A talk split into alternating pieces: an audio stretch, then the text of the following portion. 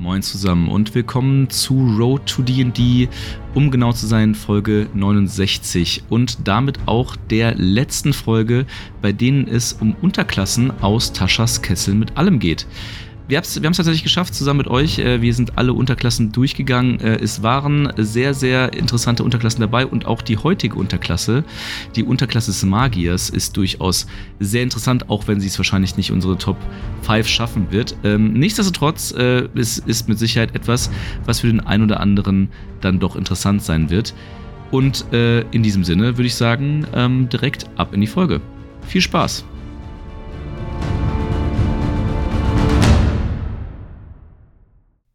Moin und willkommen zurück bei Road to D&D. Zwei Wochen sind wieder vergangen und wir haben es endlich geschafft. Wir sind endlich bei der letzten Unterklasse in Taschas Kessel mit Alm angekommen.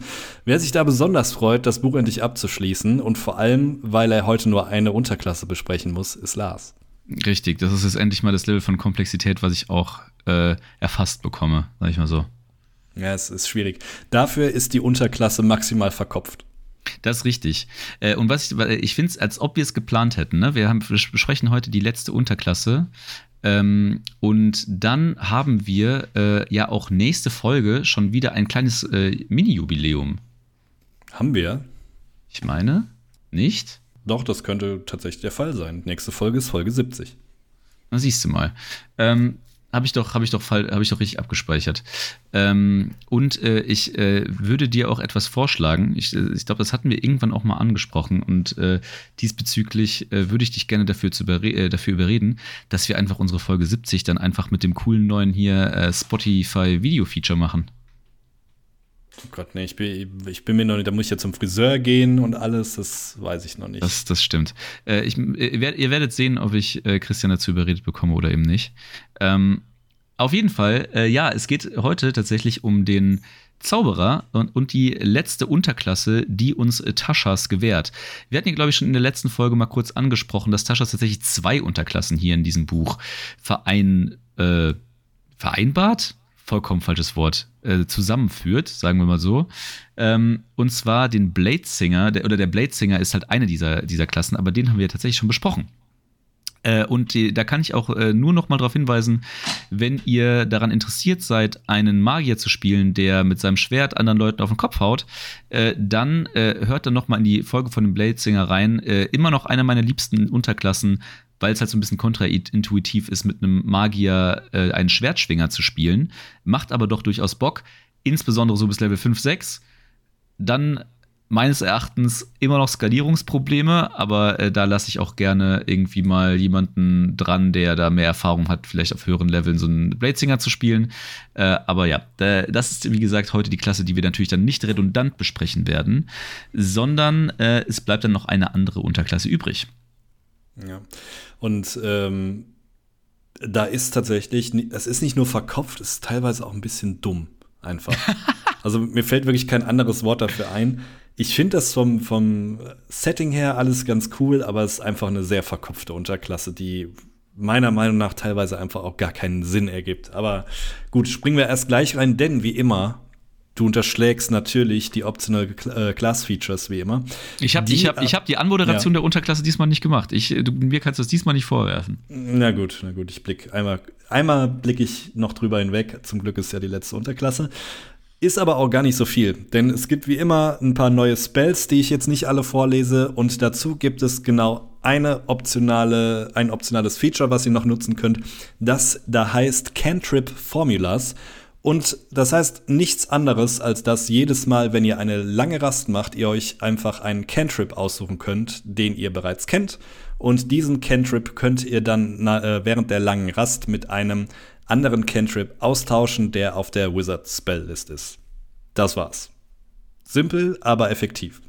Genau, das äh, haben wir, kennen wir jetzt ja auch schon aus anderen zaubernden Unterklassen sozusagen, dass wir äh, durch Taschas eine Menge Flexibilität gewinnen und natürlich auch der Zauberer sollte da äh, nicht, oder der Magier, sorry, das wird heute noch ein paar Mal passieren. Der Magier äh, ist da auch nicht ausgenommen, auch der kriegt ein bisschen äh, mehr Flexibilität mit der Varianz von Cantrips mit. Was er durchaus auch gebrauchen kann. Obwohl, wenn sich eine Zauberklasse nicht durch mangelnde Zauberslots ähm, oder nicht über Zauber, äh, mangelnde Zauberslots beschweren darf, dann ist es eigentlich der Magier. Ähm, ich glaube, ich bin mir gar nicht sicher, aber ich glaube, der Magier hat auf entweder mit die meisten oder die meisten. Ich befürchte ich jetzt auch, ja. Müsste, müsste ich, ich mal vergleichen, aber ich glaube tatsächlich ähm, äh, gibt es, glaube ich, auf jeden Fall keine Klasse, die mehr hat als er, wenn ich das richtig im Blick habe. Zumal du dir ja äh, theoretisch, je nachdem, wie dein, dein Spielleiter gerade drauf ist, unendlich viele Zauber hinzufügen kannst. Ja, ähm, da nämlich mal kurz als Recap. Wir reden hier beim Magier über den Streber unter den Magiewirkern, sprich derjenige, der durch äh, Lernen und Studieren seine magischen Fähigkeiten bekommen hat oder zumindest mal gelernt hat, mit diesen magischen Fähigkeiten umzugehen und äh, deswegen äh, gewillt ist oder gezwungen ist, wie man sieht, die ganze Zeit ein dickes Buch mit sich rumzuschleppen, worin er halt einfach seine ganzen Zauber stehen hat. Ähm, was positive und negative äh, Auswirkungen hat, denn äh, die, die, positiven Auswirkungen sind, äh, prinzipiell kann er, wenn er Schriftrollen in der offenen Welt findet oder sich bei einem Händler kauft oder keine Ahnung was, diese in sein Zauberbuch übertragen und dann hat er einen größeren Fundus an Zaubern, die er potenziell vorbereiten kann und entsprechend wirken kann. Das Negative dabei ist natürlich, diese Zauber, äh, dieses Schrift, Schriftrollen, Schriftschrollen, vor allen Dingen Schriftrollen, müssen auch erstmal zur Verfügung stehen. Und wir haben äh, uns eben in der Vorbereitung ganz kurz darüber unterhalten. Wir haben ja ein äh, Abenteuer in Barovia äh, gespielt und Barovia ist äh, eine Gegend, die äh, nicht damit glänzt, besonders gut ausgestattete Händler zu haben. Sprich, da irgendwie an, keine Ahnung, ähm, Guldrens Zauberformel, Schriftrollenhandel Sachen zu kommen, ist äh, nicht unbedingt möglich und entsprechend ist es äh, für, für Magier ein rar gesätes Gut, doch mal über eine Schriftrolle zu stolpern. Ähm, und dementsprechend ist man dann ziemlich stuck mit seinen Zaubern, die man äh, entsprechend bekommt. Und das sind gerade mal bei jedem Level-Up zwei neue Zauber. Und das ist halt wirklich nicht allzu viel. Ja, und du musst halt auch bedenken, also erstens, wenn wir über Barovia reden, es muss ja auch realistisch bleiben. Das heißt, ne, wie du schon sagst, ist, wenn der Händler nichts hat, aber plötzlich 30, äh, 30 Spells auf einmal im Angebot hat, dann wirkt es auch nicht mehr so, so gut. Und dieses rostige Kurzschwert.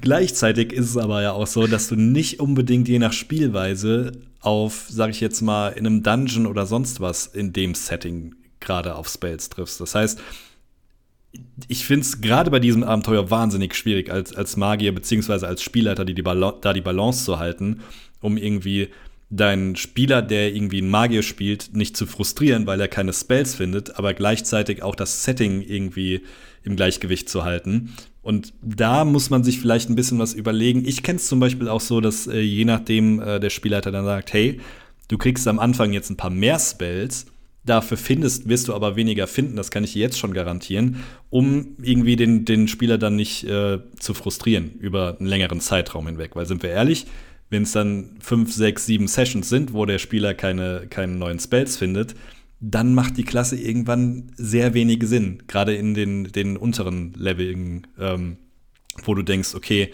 ich muss jetzt auch ein bisschen was finden, weil ich laufe hier mit meinen sechs bis zwölf Hitpoints rum und ich brauche einfach Spells, um mich erstens zu verteidigen, aber auch um überhaupt was leisten zu können innerhalb der Gruppe. Äh, das mag durchaus sein. In unserem konkreten Fall hatte der Spielleiter eine ganz grandiose Idee, wie der Magier an, an, an oder wie der. In dem Fall war es ja kein Magier, sondern oder es war ein äh, Magier-Hexen-Multiclass oder was war das? Ähm, das, was ich gespielt habe? Nee, was, was ähm, äh, hier unser Ach so, ja. Cele ähm, Celestial Warlock. Stimmt, es war ein Warlock, ja. Ja. Ich glaube, er ist aber nicht gemulticlassed. Ich bin. Nee, auf jeden Fall war der auch immer die ganze Zeit auf der Suche nach, nach Zaubern. Warum überhaupt? Das ist eine gute Frage. Vielleicht hat das, macht das Sinn bei der Unterklasse, dass du auch. Ich glaube, er hat diesen Pact, Pact of the Tomb äh, gewählt, nee, äh, Pact of the Book gewählt. Aber selbst dann kann man ja eigentlich nicht einfach random Zauber casten. Muss ich noch mal reingucken, ist lange her. Jedenfalls, äh, da hatte der Spieler eine sehr großartige Idee, wie der, wie der Charakter an, an neue Spells kommen kann. Aber so weit sind wir eigentlich einfach nicht gekommen. Kurz davor ausgestiegen. well, ja, was, was nicht ist, kann ja noch kommen. Irgendwann. Eben. Ähm, aber nichtsdestotrotz, wie gesagt, äh, um das noch mal zu kurz zu, zu, zu wrap-uppen, abrappen, wie auch immer, ähm, der Magier sehr äh, abhängig von seinem Magierbuch und da, äh, davon, dass er irgendwie dieses auch natürlich weiter mit Inhalten füllen kann. Deswegen ist tatsächlich zum Beispiel auch, gibt es so abgefahrene Regeln rund um dieses Magierbuch, wie man zum Beispiel ähm, Inhalte von diesem Magierbuch äh, äh, kopieren kann, wie man halt entsprechend natürlich, wie gesagt, auch Zauber aus von Schriftrollen in dieses Magierbuch übertragen kann. Und äh, es gibt auch, und das ist eigentlich immer so wirklich der erste Gang von jedem Magier, mit dem ich äh, je zusammengespielt habe, sobald man in einer Stadt ist, wird man, läuft derjenige direkt erstmal zum Schmied oder zum Lederer oder was auch immer und fragt ihn, ob er irgendwie so eine Wetter- und Feuchtigkeits- und Feuerbeständige Hülle für sein, äh, für sein ähm, äh, Magierbuch irgendwie herstellen kann und dann am besten noch eine Kette, um das irgendwie an, um sich daran zu ketten, um dem Spielleiter möglichst wenig Optionen zu geben, ihm dieses Magierbuch zu nehmen. Also das ist äh, auch jedes Mal die gleiche Albernheit. Und auch ehrlicherweise auch das äh, oder diese Eigenschaft oder diese äh, Eigenschaften rund um dieses Magierbuch sind ja auch Teil dieser Unterklasse. Ja, und das Problem, was du gerade beschrieben hast, hat diese Unterklasse tatsächlich nicht, denn ähm, ihr seid mit eurem Magierbuch so sehr verbandelt, nenne ich es jetzt mal, dass äh, dieses Magierbuch quasi auch nicht nur einfach ein Stück Papier ist, sondern das hat auch, ist auch wirklich magisch und hat auch eine kleine Persönlichkeit, die dann ähm, magisch erscheint. Und die Verbindung, beziehungsweise diese Unterklasse nennt sich Order of Scribes. Und ja, wie, es schon, wie es schon äh, heißt bei Scribes, ihr seid derjenige, der einfach sich mit Büchern komplett beschäftigt, noch mehr als die anderen Magier. Ihr seid, ihr die seid Nerds jemand, unter den Nerds. Die Nerds unter den Nerds. Ihr schreibt extrem viel nieder. Ihr beschäftigt euch mit, mit eurem Magierbuch mehr als andere Magier und deswegen ist dieses Buch auch so special für euch, beziehungsweise super wichtig für verschiedene Fähigkeiten. Ähm, wenn wir direkt reinstarten auf Level 2 mit der ersten Fähigkeit, da bekommt ihr kein magisches Buch, aber dafür einen magischen Federkiel. Man nennt es Federkiel, richtig? Korrekt. Sehr gut. Ähm, und dieser magische Federkiel kann das folgende machen. Er braucht überhaupt keine Tinte, damit ihr damit schreiben könnt. Das heißt, ihr könnt jederzeit mit diesem magischen Federkiel schreiben. Ähm, übrigens auf jegliches äh, auf jeglichen Untergrund. Also ihr könntet theoretisch damit auch auf Stein schreiben. Ihr müsst nicht unbedingt auf Papier schreiben, sondern ihr könnt überall draufschreiben. Gleichzeitig könnt ihr damit jederzeit, äh, wenn ihr einen Spell in euer, ähm, in euer Buch kopiert, in euer Zauberbuch, äh, beziehungsweise Magierbuch, dann braucht ihr in dem Fall nur zwei Minuten pro Level. Also wenn es ein, ein, viertes Level ist, äh, Viert-Level-Spell ist, dann braucht ihr viermal zwei Minuten. Das Ganze geht also deutlich schneller. Und last but not least, wenn ihr das Ganze benutzt, beziehungsweise irgendwas damit aufschreibt, dann könnt ihr mit einem Wisch von dieser Feder auch gleichzeitig einfach den Text, den ihr gerade geschrieben habt, wieder ausradieren. Was auch ganz nice ist. Das ist ganz äh, wichtig, aber nur, ihr könnt das nur mit einer Bonusaktion machen und dieser Text, den ihr geschrieben habt, der muss innerhalb von fünf Fuß von euch sein. Was einem das Ganze jetzt bringt, weiß ich nicht. also, man muss ja ganz ehrlich sagen, ähm, ja, alles nett. Ähm, eine Sache, die sich, die man halt vielleicht ein bisschen unterschlägt, ist, äh, dass dieses mit diesem, äh, dass man zwei Minuten braucht, um Zauber in das Zauberbuch zu übertragen. Und auch nur das ist ähm, gar nicht mal so unwichtig. Äh, und ehrlicherweise kriege ich noch nicht so ganz den Bogen ähm, zu, der, zu, zu der üblichen äh, Art, das zu machen. Weil normalerweise das, äh, dauert das Ganze pro Level des Zaubers zwei Stunden und kostet 50 Gold. Ähm, diese 50 Gold sind quasi äh, stellvertretend für die äh, ganzen Materialien, die der Magier dafür aufwendet, ähm, äh, Experimente zu machen, um diesen Zauber zu verstehen, den dann einzutragen, bla bla bla bla. Also es gibt eine Zeit- und eine Geldkomponente. Und jetzt gehen wir hier hin und äh, weil man halt einen coolen magischen Federkiel hat und reduziert diese Zeitdauer immens und außerdem negiert die Kosten komplett. Und das bedeutet ja irgendwie, dass dieser, dass dieser Magier in diesem Fall zusammen mit seinem magischen Federkiel anscheinend so clever ist, dass er auch ohne jegliche Experimente schlicht und einfach wahnsinnig gut im Abschreiben ist. Ja, also bei dem Abschreiben gebe ich dir recht, aber für mich lese ich da nicht raus, dass die Geldkomponente flöten geht. Das, genau, das, das habe ich mich nämlich gefragt. Es steht nämlich gar nichts von dieser Geldkomponente drin. Also, ja. das, das wäre jetzt, da steht halt, dass es einfach zwei Minuten braucht. Man könnte jetzt pro halt sagen, ja. zwei Minuten, genau, zwei Minuten pro Spell-Level. Man könnte jetzt sagen, okay, damit beziehen sie, bezieht, bezieht sich halt die Regel ausschließlich auf die Zeitkomponente und die Kostkomponente von den 50 Gold bleibt einfach bestehen dann würde es aber bedeuten, dass der, dass der Magier einfach in der, der Lage ist, die Experimente, die andere Ma bei denen andere Magier zwei Stunden pro Spellwell brauchen, der zieht das halt in zwei Minuten durch, auch mhm. irgendwie awkward. ähm, oder er das bezieht sich halt komplett auf Kost- und Zeitkomponente und er macht einfach ohne irgendwelche Experimente das ganze Ding in zwei Minuten fertig. Äh, deswegen, das ist, das, das macht so aus so einem Fluff-Aspekt nicht so 100% Sinn für mich. Äh, wie man da als Spielleiter mit umgeht, kann, glaube ich, jeder selbst entscheiden da diese, äh, da diese Klasse für mich jetzt gerade nicht so unfassbar mächtig scheint, muss ich gestehen, wie wir gleich dann vielleicht am Ende nochmal diskutieren können, würde ich ihm vielleicht einfach geben, dass er dann sich die 50 Gold sparen kann und dann einfach zwei Minuten lang rumskribbeln kann und dann hat er halt den Zauber übertragen. Äh, ist dann halt so. Ja, Glaube ich, ist ja, jetzt keine also, Game-Breaking Mechanik. Äh, ja, erstens das und zweitens, ganz ehrlich, ähm, es gibt, eigentlich gibt es nur den, den Use Case dafür, wenn du irgendwie ein, wo ein Buch findest oder eine, eine Rolle, die du innerhalb deiner kurzen Rast kopieren musst. Oder wenn du irgendwo ein Buch klaust und das schnell irgendwie kopieren musst. Ansonsten, wann muss, also in meiner Spielhistorie ist es noch nie vorgekommen, dass ein Magier innerhalb von zwei Minuten einen Spell kopieren muss, damit die Gruppe weiterkommt. Das wird super selten vorkommen. Also ja, vor allem zwei Minuten ist halt auch so eine Zeit, äh, die, ist halt, äh, die ist halt zu lang, äh, als dass es irgendwie in einem, in einem Combat Sinn machen würde. Du wirst dich halt jetzt keine 20 Runden hinsetzen, um einen Spell zu kopieren, die du dann halt dem Gegner ins Gesicht brätst. So, das wird halt aber nicht passieren. Aber es ist auf jeden Fall irgendwie auch zu lang, um ähm, oder es ist auf jeden Fall zu äh, dann doch äh, zu kurz, um es halt nicht in, in Form einer Rast zu machen. Ja. Ähm, also das, das ist dann schon irgendwie awkward. Äh, und, aber wobei man natürlich sagen muss, ne, also wenn wir jetzt hier irgendwie 1, 2, 3, über Level 1, 2, 3, 4 reden, dann ist das ja alles, ähm, dann ist das ja alles irgendwie äh, halb so wild. Aber wenn wir jetzt über hochlevelige Spells reden, dann muss man ja ehrlicherweise sagen, in der normalen Regelung würde der Magier Tage brauchen, um den Spell zu übertragen. Ähm, das macht er dann halt einfach nicht mal so. Und ähm, das ist dann halt schon dann, dann macht das halt natürlich schon Sinn, dass selbst irgendwie Neunt-Level-Spells dann halt innerhalb, innerhalb einer Stunde halt easy gemacht werden.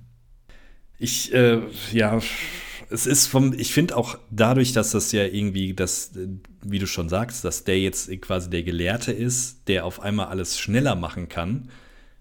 Also, wel, also welchen Nutzen hat dann dieser Federkiel abseits davon? Es ist so, hm, irgendwie passt das nicht zusammen vom Fluff für mich. Irgendwie, äh, ich, meine, dadurch, dass es halt irgendwie auch so, so viel darüber geredet wird mit diesem, mit dieser äh, Farbe und keine Ahnung, was ich, am, am Schluss ist das, glaube ich, einfach nur ein Tool zum Trollen, sind wir ehrlich. Ja, wahrscheinlich schon. ähm, die, äh, aber was wäre ein, äh, ein wunderbarer Federkiel äh, ohne das großartige Buch dazu? Äh, und wie du ja schon gesagt hast, ähm, der, die Unterklasse oder der Magier dieser Unterklasse hat ein sehr viel spezielleres Verhältnis, als Magier ohnehin schon haben, zu seinem Zauberbuch. Und zwar ähm, geht er mit diesem Zauberbuch auch eine Art ja, magische Verbindung ein. Auf jeden Fall, äh, dieses Zauberbuch ist tatsächlich äh, Quelle seiner Magie im wortwörtlichen Sinne und nicht nur dadurch, dass halt seine Zauber da drin stehen.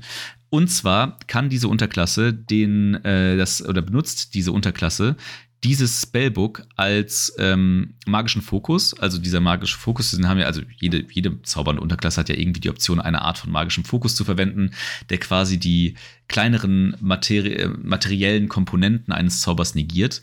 Ähm, und das ist halt in, im Falle von diesem, äh, von dieser Unterklasse das Zauberbuch. Und außerdem äh, kann, diese magische, äh, kann dieser, dieser Magier, äh, wenn er mit einem, mit einem Zauber Schaden verursacht, einfach sozusagen nachschlagen in seinem Zauberbuch, was für andere Schadenstypen er dann sonst noch kennt, auf, von anderen Zaubern auf dem gleichen Level und den Schadenstyp austauschen. Äh, klingt jetzt etwas verkopft, aber das, das Thema hatten wir, ich weiß gar nicht, in einer der letzten Folgen auch schon bei einer Unterklasse, die den Schadenstyp einfach austauschen kann. Ähm, denn es gibt ja durchaus Wesen, die Resistenzen oder Empfindlichkeiten gegenüber bestimmten, äh, bestimmten Schadenstypen haben. Und da die Fähigkeit zu haben, eben den entsprechend besten Schadenstyp auszuwählen, macht natürlich schon einiges her. Wie gesagt, Voraussetzung ist, dass im Zauberbuch auf dem gleichen Zauberlevel irgendein Zauber steht, der eben diesen Schadenstyp hat, den man gerne ausführen würde oder den man gerne nutzen möchte. Und last but not least, der dritte Aspekt, äh, den euer Zauberbuch dann so kann oder den ihr in Verbindung mit eurem Zauberbuch könnt, ist, dass ihr einmal am Tag einen Zauber, den ihr sonst als Ritual sprechen würdet, instant könnt, also innerhalb einer Aktion. Ähm, und das ist natürlich ganz nett. Man muss aber allerdings wiederum sagen, dass viele Zauber oder meines Erachtens die meisten Zauber die als Ritual zauberbar sind, eigentlich darauf ausgelegt sind, äh, in Nicht-Combat gezaubert zu werden. Also ich glaube, der wahrscheinlich häufigst gezauberte äh, Ritualzauber ist wahrscheinlich Detect Magic, würde ich behaupten. Ähm, und äh, also ein Ritual, nur kurz als Recap, bedeutet ja, dass man sich zehn Minuten darauf konzentriert, diesen Zauber zu wirken. Und dann kann man diesen Zauber tatsächlich auch wirken, ohne einen Spellslot auszugeben. Und diese, Mag diese Unterklasse kann das eben einmal, ähm, kann den einmal instant raushauen, ohne einen Zauberslot aus auszugeben pro lange Rast. Und das kann natürlich schon, schon nett sein, gerade, keine Ahnung, es gibt mit Sicherheit Optionen oder es gibt mit Sicherheit ähm, Situationen, wo ein, ein spontaner Detect Magic Spell durchaus Sinn macht. Aber ähm, ob das jetzt wirklich so mega mächtig ist, wage ich jetzt auch mal zu bezweifeln. Aber immerhin, äh, ist, wir reden über eine Level 2 Fertigkeit. Da muss auch jetzt nichts, nicht alles direkt irgendwie Game-Breaking sein. Ja. Ähm. Außerdem, achso, sorry, eine, eine Sache hätte ich fast unterschlagen. Und zwar, äh, weil ich es auch ehrlicherweise echt immer so ein bisschen nervig finde, damit umzugehen. Und zwar äh, hat dieser, äh, diese magische Unterklasse oder diese Magier-Unterklasse ähm, die Möglichkeit, gerade das, was ich anfangs angesprochen habe, also dieses, sein eigenes, diese, dieses Thema, sein eigenes Buch zu sichern, ähm, kann er ebenfalls sehr gut, indem er es einfach sehr gut kopieren kann. Also wir reden über jemanden, der halt, wie wir schon wissen, sehr schnell mit seiner coolen Fehler schreiben kann und der hat äh, und entsprechend hat diese Unterklasse, äh, ich sag mal, sehr viel verbesserte Möglichkeiten, ihr Magierbuch zu kopieren äh, im Vergleich zu anderen Klassen, um es entsprechend sicherer zu machen was das Leben als Magier deutlich leichter macht, beziehungsweise den Spieler ein bisschen beruhigter. Ähm, Weil ich habe es auch noch nie erlebt, dass irgendwie ein Spielleiter hinter dem Magierbuch von einem Magier her war. Also ich, ich weiß es nicht, ob, das, ob diese Paranoia so gerechtfertigt ist. Ja, ich denke mir, dass das Ding ist halt, du hast als Spieler trotzdem immer noch diese Angst, dass es passieren könnte, weil das macht dich ja einfach verwundbar. Und ich finde diese Angst, die der Spieler hat, auch vollkommen okay, weil genau das macht irgendwie den Reiz dann der Klasse aus weil er ist ja kein Zauberer, er ist ein Magier, so, ne? Er, er hat halt die Magie nicht angeboren, sondern er hat sie gelernt. Nichtsdestotrotz wird das, wenn dann vielleicht einmal passieren, aber nicht häufiger. Von daher äh, meistens unbegründete Angst, wie du, wie du schon gesagt hast. Ähm, und ich finde das ja alles ganz nett. Ähm, was auf Level 6 dann aber kommt mit dem Magierbuch, das ist für mich das, was die, die Unterklasse so ein bisschen ausmacht. Denn da habt ihr nicht nur dieses, äh, das Magierbuch ganz normal bei euch mit den ganzen Sachen, die, grad, die Lars gerade beschrieben hat, auf Level 2, sondern ihr könnt dieses Magierbuch zum Leben erwecken. Und zwar ähm, weckt, erweckt ihr das so zum Leben, äh, wie ähm, ein, äh, ein Spectral Object innerhalb von 60 Fuß von euch. Und das Ganze sieht dann so aus, entweder wie ein ganz normales Buch oder wie Buchstaben und als drittes, was ich eigentlich am schönsten finde, wie ein ehemaliger Gelehrter, also ein äh, Gelehrter der alten Zeit sozusagen. Das kann, also ich finde es vom Fluff her eigentlich ganz nett, wenn das vielleicht sogar euer Magier-Mentor ist, der dann an euch rumnörgelt, wenn ihr einen Spell verhaut oder so. Fände ich ganz nett, finde ich auch vom Fluff ein bisschen cooler. Denn äh, im Endeffekt könnt ihr euch das so vorstellen, fast schon wie, ähm, wie ein Familiar für euch. Das heißt, Ihr benutzt ähm, dann im Endeffekt das magische Buch, das sich manifestiert inner innerhalb von 60 Fuß von euch und alles, was dieses Buch hört, denn es hat äh, Dark Vision innerhalb äh, von 60 Fuß und kann sehen und hören und kann das Ganze, was es sieht und hört, mit euch telepathisch teilen. Das heißt, alles, was das Buch sieht, seht ihr auch. Nice to have, okay. Ganz wichtig, das ganze Buch kann nicht zerstört werden. Es kann nur mit einem Dispel Magic ähm, Zauber wieder weggezaubert werden. Oder wenn ihr sterbt oder wenn ihr es einfach mit einer Bonusaktion dismisst, also wieder ganz normal äh, zu euch holt. Jetzt kommt aber das Wichtige, was das Ganze übrigens auch noch so ein bisschen kann. ihr könnt eben, wie bei einem Familiar, dann je nachdem, wo das Buch steht, auch gleichzeitig aus diesem Buch heraus zaubern. Das heißt, wenn es 60 Fuß von euch entfernt steht, dann könnt ihr von dem Buch aus zaubern und habt damit effektiv eine bessere Reichweite für eure Spells. Naja, insbesondere, es gibt ja immer diesen einen konkreten Case, äh, den es auch immer bei Find Familiar gibt, dass man, äh, dass wenn das Buch dann in direkter Nähe zu einem Gegner steht, kann man halt Touch-Spells casten, ne? Das kommt auch noch hinzu. Genau, ja. Das ist ja, also im Prinzip muss man gestehen, äh, es liest sich wie ein, oder diese, diese Fähigkeit ist äh, äh, übersetzbar mit einem sehr verkopften Find Familiar Spell äh, man hat halt einfach diese, diese Inkarnation des Buches, die durch die Gegend schwebt, durch, äh, durch Wesen durchschweben kann. Das ist halt noch ein cooles Feature, äh, gar keine Frage. Ähm, und dann halt aber entsprechend, wie, also grob gesagt, wie ein, wie ein unzerstörbarer Feind Familiar funktioniert. Genau, und das ist halt der Vorteil. Es ist halt nicht zerstörbar und äh, dadurch halt ein, ein, kleines bisschen mächtiger als ein, als ein Feindfamilie. Ne? Ähm, ich habe, äh, warte mal kurz, ist Feindfamilie, also ist Feindfamilie auf der äh, Wizards Spelllist? Weißt du das zufällig aus dem Kopf? Das weiß ich nicht, aber. Ich glaube halt schon. Ich habe noch gar nicht dran so gedacht, ist, wie nervig das ist, wenn der Wizard sagen, einfach beides macht. oh Gott! Ja. Ah, okay. Das, das, das wäre auf jeden Fall maximal nervig.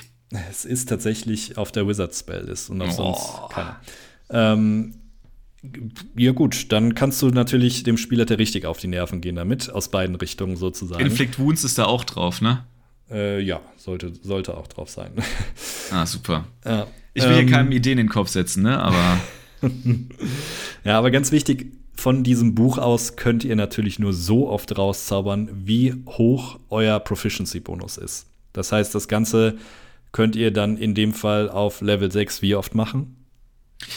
Ähm, viermal. So. Und dann könnt ihr natürlich das Ganze erst wieder nach einer langen Rast machen. Ich weiß, ich weiß es auch wieder nicht wirklich. Wie immer. Aber egal. Ähm, und äh, die letzte, äh, beziehungsweise die, die letzte Notiz dazu noch, wenn entweder ihr sterbt ähm, oder das Buch 300 Fuß von euch entfernt ist, dann verschwindet es.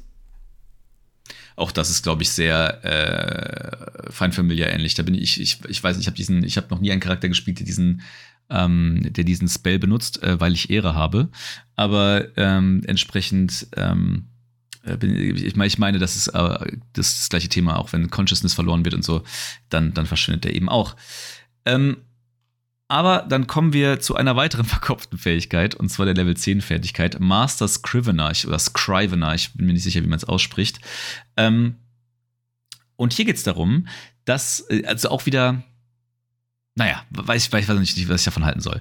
Äh, es geht darum, dass ihr einfach gerne schreibt. Äh, und ihr habt euch, ihr habt dann halt sehr viel Zeit, äh, natürlich schneller als eure Kollegen, aber ihr habt Zeit dafür aufgebracht, irgendwie eine ganze Menge Sachen irgendwie von Zauberschriftrollen in euer Magierbuch zu übertragen und so weiter und so fort.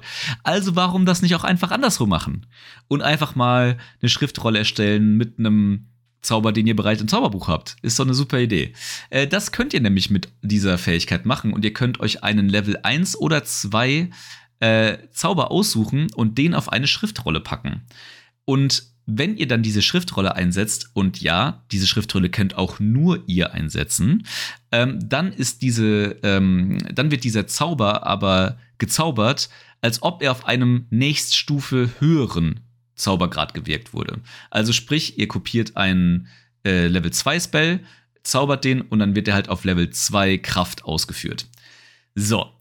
Klingt jetzt ja erstmal ganz cool und so im Fluff kann man sich das dann irgendwie auch ganz gut vorstellen. Im Prinzip ist es aber eigentlich nur, also ich kann mir keinen anderen Effekt davon vorstellen, als dass ihr einfach einen weiteren Level, Level 3 Spellslot habt. Das ist eigentlich der Effekt, meines Erachtens. Weil selbst wenn ihr ja einen Level 1 Spell, also angenommen, ihr, ihr kopiert einen Zauber, der auf höheren Zaubergraden mächtiger ist. Was sollte euch dazu, äh, was, was sollte euch dazu bringen, einen Level 1 oder diesen Spell auf Level 1 zu kopieren und dann nur auf Level 2 zu wirken? Achso, ach, wenn er nur, ach, wenn er natürlich nur, ah, okay, nee, das habe ich jetzt, während, während ich mich drüber aufgeregt habe, muss ich mich selbst verbessern. Weil es geht natürlich um die Gerade der Zauber, also um die, um die Level der Zauber. Und natürlich kann ein kann es sein, dass du. Das ist ja dann noch dümmer. Dann kann es ja sein, dass du ein Level 1 äh, Spell hast, den du halt dann nur auf Level 2 sozusagen casten kannst. Auf Level, während, während du ein Level 10 Magier bist. Sprich, du könntest einfach auch ein Level 3, 4, 5, ja wahrscheinlich 5 äh, Spellslot auswenden für diesen Level 1 Zauber, um den halt auf höheren Zaubergraden zu pushen. Ähm, ja, genau. Also im Endeffekt ist das sehr viel Text, um zu sagen, du kannst einen Level 1 oder 2 Spell einmal pro lange Rast auf einem Level höher zaubern. That's it. Genau. Mehr, mehr genau. ist das nicht.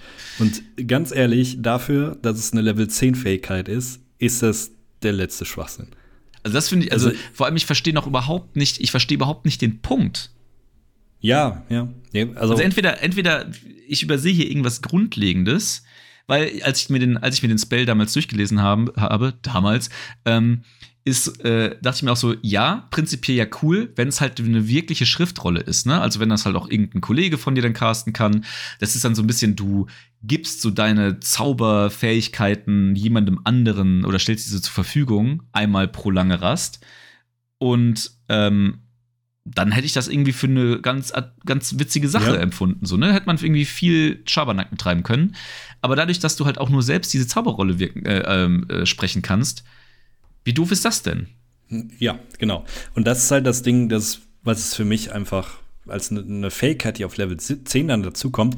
Wir haben ein bisschen unterschlagen. Man wird auch noch ähm, befähigt, ähm, äh, Spell Scrolls so zu erstellen und dann im Endeffekt vielleicht sogar zu verkaufen, beziehungsweise die Zeit und das Gold, was man dafür ähm, normalerweise braucht, sind halbiert. Okay, ja. Gekauft. Okay. Gekauft, aber die Fähigkeit an sich ist einfach komplett nutzlos. Weil es ist ja jetzt nicht so, klar, du kriegst im Endeffekt einen Spell-Slot mehr, aber es ist jetzt nicht so, dass du irgendwie einen neuen Spell bekommst oder sonst was, was dich irgendwie ein bisschen flexibler macht, weil du hast als Wizard einfach tausende Spells zur Verfügung gefühlt und das ist halt einfach, yo, ich cast das ein Level höher. Das heißt, weiß ich nicht, du stellst 1d8 Hitpoints mehr wieder her oder machst 1d8 mehr Schaden pro lange Rast. Okay, nein, geil. Was, was will man damit? Ich verstehe es nicht. Also, ja. Ähm, wobei mir gerade zwei Sachen einfallen, die habe ich tatsächlich bis jetzt nicht so ganz bedacht. Weil äh, ich habe noch mal äh, rechts von mir kurz auf den, auf den Text geguckt. Ähm, und zwar Ah ja, okay. Vielleicht, vielleicht haben wir nicht richtig drüber nachgedacht. Das hier ist, äh, wir, das hier ist der Podcast, wo man auch während, des, während der Aufnahme ein bisschen nachdenkt. Ähm, und zwar ähm, ist weder gesagt, dass diese Zauberschriftrolle dann auch nach der langen Rast wieder verschwindet, noch ist gesagt, dass man diese, diesen Zauber auch in seinem Buch behalten muss. Sprich, ist, man könnte es so verwenden, dass ich jetzt halt irgendwie einen Zauber kopiere auf, einen, auf eine Spellscroll, ähm, den ich halt, also ich habe, äh, ich, ich bin Magier, ich habe jetzt irgendwie ähm, nach meiner langen Rast halt irgendwie meine, meine Zauber vorbereitet, die ich gerade irgendwie zur Verfügung habe. Und dann kopiere ich einen dieser Zauber auf eine, auf eine Spellscroll. Dann passieren Dinge, wir haben wieder eine lange Rast und ich ähm, sortiere meine Spells neu und bereite andere Zauber vor. Und diesen einen, den bereite ich eben nicht vor, aber habe trotzdem noch die Spell-Scroll. Nein, nein, doch, das steht, Entschuldigung, du hast nämlich überlesen, uh, the spell vanishes from the scroll when you cast it or when you finish your next long rest. Das Nein. heißt, nach einer langen Rast verschwindet das. Also es ist so scheiße, wie es bleibt. Okay, Oder dann beziehungsweise meine, dann, bleibt so scheiße, wie es ist. Dann, dann hat meine Hoffnung, äh, meine Hoffnung diesen Halbsatz verschlungen. Naja, gut, dann ist tatsächlich jede Hoffnung verloren. Ja, ist einfach eine Scheißfähigkeit. Okay, gut. Ich habe es versucht, Wizards, ich habe es versucht, euch in Schutz zu nehmen. Äh, dann verstehe ich es tatsächlich nicht. Tja. Tja. Irgendwer wäre aber auch komisch gewesen, wenn der halt einfach nur beliebig jeden Tag einfach eine Spellscroll rausballern kann. Und dann irgendwann mit so einem riesigen Bündel an Spellscrolls durch die Gegend läuft. Ich wollte gerade sagen, einfach so, so eine riesige Liste, die er dann immer aufschlägt und dann durchblättert. Weißt du, wie so damals die CD-Alben, die man hatte im Auto. Ja, selbstredend, selbstredend. Ne? weil die, die ich übrigens immer noch habe. ja, ist äh, der Creative Mix Name Teil 18 oder so. Genau, Rockmix. Ja. Rockmix 7. Ja, äh, und auf jedem war Papa Roach Last Resort. Der Klassiker. Ähm, ja, es wird nur besser auf Level 14. Ähm, am Anfang dachte ich, diese Fähigkeit wäre vollkommen sinnlos. Dann mit ein bisschen auch wieder drüber nachdenken, denkt man sich, ja, okay, doch mächtiger als gedacht. Äh, die Level 14 Fähigkeit und damit auch die letzte Fähigkeit dieser Unterklasse ist One with the Word. Und damit könnt ihr auch wieder euer erwachtes Spellbook dazu nutzen, Erstens, um jedes Mal Vorteil bei Arcana-Würfen zu haben, weil ihr einfach so geil seid mit eurer Feder und dann dementsprechend natürlich auch Sachen schneller lernen könnt, beziehungsweise schneller niederschreiben könnt. Das heißt, ihr seid einfach besser als alle anderen Magier. Klare Sache. Aber das ist nicht alles, denn ihr könnt euer magisches Spellbook dann endlich dazu nutzen, um sich vor euch zu werfen, fast schon, beziehungsweise um Schaden zu negieren. Und das Ganze funktioniert so. Wenn ihr Schaden bekommt, dann rollt ihr 3d6. Die Zahl, die ihr dann würfelt, ist die Zahl der Spells, die ihr, um den Schaden zu negieren, aus eurem Spellbook rausstreichen müsst. Das heißt, als Beispiel ist es hier drin, ihr würfelt mit den 3d6 insgesamt eine 9. Das heißt, ihr müsst entweder äh, einen Level 9 Zauber streichen oder ihr müsst drei Level 3 Zauber streichen. Diese Zauber kommen dann erst nach 1d6 langer Rast zurück. Und auch wirklich erst dann. Selbst wenn ihr noch eine, eine äh, Spellroll irgendwo findet mit dem Zauber, ihr könnt ihn nicht wieder übertragen. Das heißt, ihr kriegt das, was ihr streicht, wirklich erst wieder nach 1d6 langen Rasti, wie du sie so gerne nennst, zurück. ähm, ganz wichtig, wenn ihr keine Spells mehr da drin habt, beziehungsweise ähm, das schon alles aufgebraucht habt, und äh, die Zahl, die ihr gewürfelt habt, dann nicht mehr wegstreichen könnt, dann fallt ihr automatisch auf null Hitpoints. Jetzt dachte ich am Anfang, das ist ja eigentlich mega dumm. Warum sollte ich meine Spells rausstreichen, wenn ich Schaden bekomme? Aber wir sind auf Level 14, das heißt, erstens, je nachdem, was ihr an Schaden bekommt, kann das extrem viel sein. Und als Magier habt ihr nicht viele Hitpoints. Das heißt, es kann schon Sinn machen, das zu nutzen. Gleichzeitig, und wir haben es mal kurz nachgerechnet, hat man auf diesem Level mindestens 34 Spells zur Verfügung, die ihr streichen könnt. Und wenn das so Spells sind wie, weiß ich nicht, äh, Tasha Sidious Laughter, das ist noch ein guter Spell. Mir fällt gerade kein schlechter Spell ein, aber wenn das irgendein Spell ist, den ihr niemals nutzen würdet, dann streicht den halt und bekommt gar keinen Schaden. Und das ist das Gute. Es wird jetzt nicht irgendwie um den, um die Anzahl, die ihr gewürfelt habt, reduziert, sondern ihr kriegt gar keinen Schaden. Und das kann als Magier schon mal Leben oder Tod ausmachen.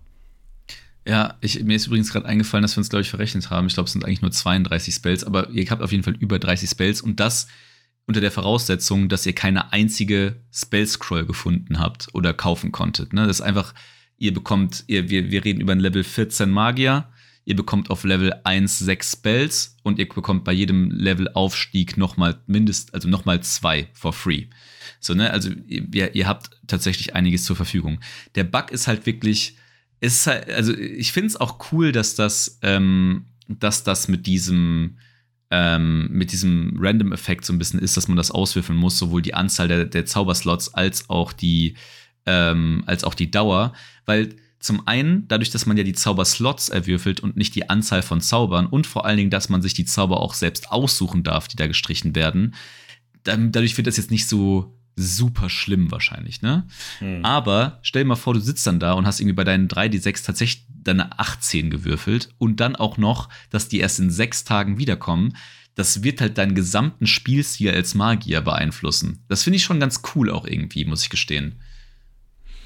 Ja, für den Magier ist es da nicht so cool, aber. Das ist korrekt. Ähm, ich ich meine, selbst, also die Fähigkeit ist ja selbst dann noch stark, wenn du schon alles gestrichen hast. Weil, ganz ehrlich, wenn du nur noch drei Hitpoints hast und dann kriegst du irgendwie 90 Schaden reingeknallt und stirbst damit eigentlich, aber dann kannst du einfach sagen, nö, ich drop einfach mal auf Zero Hitpoints und kann damit mit ein bisschen Glück noch ähm, mich retten. Das finde ich schon ziemlich stark, zugegebenermaßen.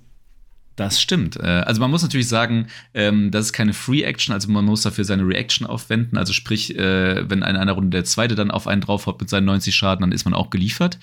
Äh, und man kann das halt den ganzen Spaß halt auch nur einmal pro lange Rast ähm, einsetzen. Sprich, äh, dadurch ist es eigentlich relativ natürlich gegeben, dass sich diese Spells, dass die Spells halt auch irgendwann wiederkommen und so Geschichten, weil man kann das halt dann immer nur einmal am Tag machen. Äh, nichtsdestotrotz, ja, das, darüber habe ich noch gar nicht nachgedacht, dass es das auch so ein bisschen in so einem konkreten Fall so ein bisschen der Overdamage äh, Instant Kill Retter sein kann. Das war. Hm, ja. Deswegen, also, ja, ich, ich ist, ist glaube ich, cool. Ist, glaube ich, cool. Ja. Also, ich finde es. Im ich Gegensatz ich zu der Fähigkeit davor, ja.